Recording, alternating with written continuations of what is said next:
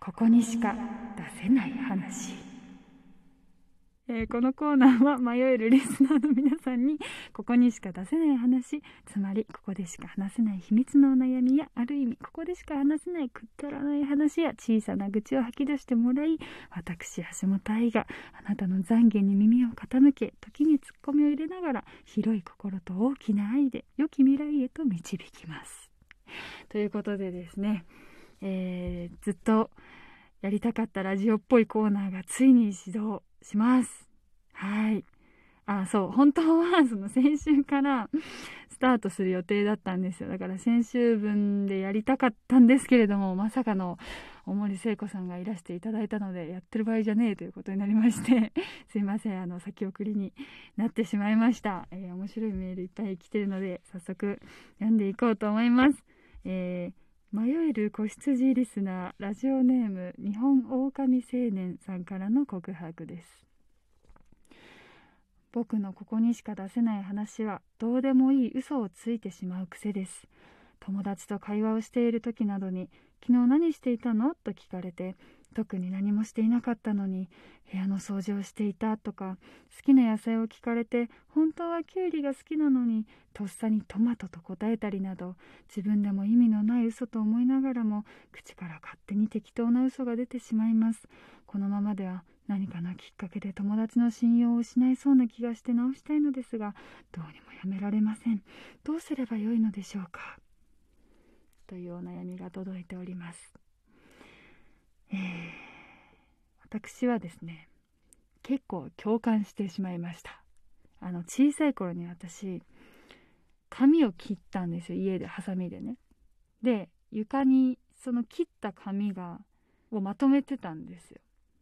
そしたらお母さんが起きてきて、何してんの？って言われたから、掃除してたんだよって言ったんですよ。髪の毛集めたんだよって言ったんですよそしたらなんかもう無言で。はあ？みたいな感じで「いや本当だよ」みたいな。もう多分ハサミとかそこにあんのに「本当に掃除してたんだよ」みたいな「切ってないよ」ってまず切ってるから髪短いはずなのに。違うんだよ！みたいな感じで。無言で多分立ち去られましたね。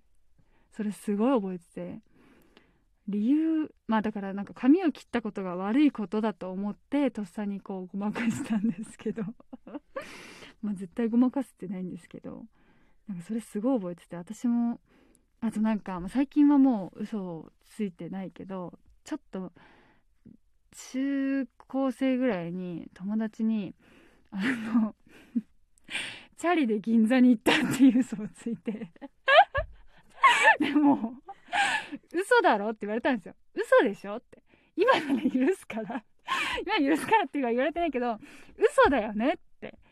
3回ぐらい確認されたけど、本当だよって言った。あれ何だったんでしょうね。意味がわかんないのよ。虚栄心でもないじゃん。別に、なんか、なので、すごいって言われたかったんですかね。なんか、褒められたいんですかね。もう全く意味私でもね分かんないこれはもうなんか心理学とかに多分あると思うなんかこういうのだからねなんかなんか嘘をつく人の心理学としてなんか昔本当のことをなんか信じてもらえなかった経験があるみたいなようなんですよ。私はその記憶はないんですけど結構小さい頃にその髪の毛切ったのに違うって言ったりとかしてたからあもしかしたら私のせいじゃないかもと思ってそれ結構信じてますよ。なんか信じてもらえなかった経験があるのかもっていう話。あということでですねどうにもやめられません。どうすればよいのでしょうか。まあだからあれだよ。分かった分かった。部屋の掃除をしていたって答えちゃうってことは部屋の掃除をしてる自分が理想なんですよきっと。できゅうりが好きだけどトマトが好きっていうのがかっこいいと思ってる。てかトマトが好きな人ってかっこいいと思ってるんじゃないですか？なんかわかんないけど。でキュウリが恥ずかしいと思ってんじゃない？そキュウリに失礼ですからあのどっちかですよ。その理想の自分トマトが好きな自分部屋の掃除をしてる自分になるか実際に行動してなるかもうあの何もしてない自分とキュウリが好きな自分を認めるどっちかです。はい。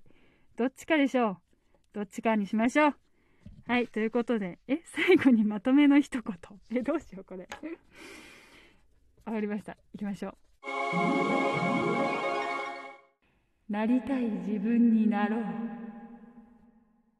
以上です。続きまして。これ合ってんのかな？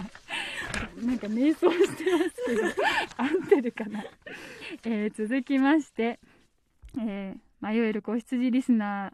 ラジオネームドジする惑星さんからの告白です。中学生の時に男子から人気だった女子がバレンタインデーに作ってきたチョコの中に僕だけビニール袋が入っていました。男子の夢も彼女のプライドも傷つけないように十数年黙ってきましたがこの事件から僕は手作りのものが苦手になりました。というお悩みが届いております。ここにしか出せないですねこれは。こんなにちっちゃいことだけどここにしか出せんよ。偉い。偉い。なんかあの人によってはさ「ビニール袋入れてて」みたいなこと言うじゃん絶対 おちゃらけた男子とかね。いやあなたは優しい。あなたは優しいよ。懺悔することなんて何もありません。最後にまとめの一言いきましょう。そのままでいてくださいね。次に行きましょう。これ合ってるかな？えー、続きまして。迷える子羊リスナーラジオネームララプリモさんからの告白です。橋本愛さんこんにちは。毎週ここにしかないどこかへを一人でひっそり聞かせていただいております。なんでひっそり聞くねん。このような投稿は初めてなので少し分かりづらかったら申し訳ありません。僕には大学時代にできた2人の親友がいるのですがその親友のうちの1人の彼女からの相談の回答に困っております。親友 Y 君は彼女と同棲しているのですが隠れて出会い系のアプリで10人ほどの女の子とやり取りしていました。Y 君の彼女は Y 君が入浴時彼の携帯の通知で気づいてしまいそれ以降彼がお風呂に入るたびにやり取りしている女の子を1人ずつブロックしているそうです。しかし女の子は携帯を見るたびに補充されているらしいです。僕は数少ない大切な親友なので Y 君には浮気チックなことはやめて彼女と幸せになってほしいのですが上手なアドバイスができず困っております。もし橋本愛さんならどのようにアドバイスしますか？長々とすみません。ご回答のほどぜひよろしくお願いします。というお悩みが届いております。そうっすね。論外っすね。まあ普通にやばいっすね。まあでもまあ私はその地元の友達が結構なんだろう。なんかこういう感じな気がすんだよな。なんかわかんないけどそのあのな一人の人と一生を添い遂げるっていう覚悟とか信念とかなんかそういうのを持たずに付き合ったり結婚したり離婚したりっていうのを結構やってんですよね。私は結構なんかもう一人の人を人生かけて愛し抜くって動物的本能への逆らいじゃないですか。基本なんか4年ぐらいで冷めるようになってるらしいんですよ。あの 相手のことを。やっぱりあの繁殖能力的にはもちろんそのいろんな人とね子供を作った方がやっぱり繁殖的な観点で言うといいじゃないですか。だからそういう風にできてんですよ本能。だから本能には正直なんですよねこの人もね。きっとね分かんない。何のためにやってるのか分かんないけど、まあ、彼女に満足をしてなくてあの他の女の子にもチャンスを求めてるんだとしたらまあそういうことで。だからその本能に抗う覚悟っていうのはもうあの知能をもってしてしか絶対に行えないじゃないですか。だから人間にしか多分できないんですけどそれはね。で私はそれをやりたい側の人間だから そう歯向かいたい側の人間だからなんだろうもう覚悟してっていう風に生きるつもりだけど。でもそうそうでねその本能に抗うっていうことが実はなんか人間の使命だと思ってるんですよ。その知能を持ってどれだけ本能を抑制できるかっていうのが人間の修行の一部だと思ってるんですよ。だからその本能に正直なって人を傷つけたりするとそれ相応の罰が下るようになってるんですよね。この世界ではね。だからまあこの人はその Y 君ね。Y 君にまあ私が言うとしたらお前今だいぶ罪蓄積されてるけど大丈夫っていう。覚悟してるっていう。この後痛い目見るって分かっててやってんならいいよっていう、まあ、そういう言葉をかけるかな。まあで痛い目見たことない人はさその痛みがどれだけのものかもわからないからまあ大丈夫っしょみたいな感じだったらもうそれはね野放しにさせとくしかないっすよね、まあ、ただ一回ちょっとね考えてほしいよね。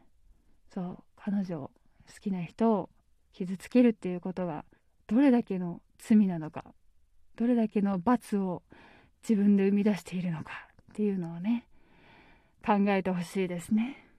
はいということで最後にまとめの一言いきましょう。バカ野郎以上です。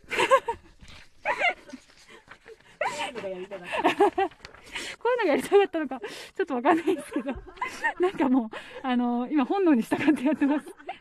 もうあの、直感でやってます。はい。知能を通してないです。すいません。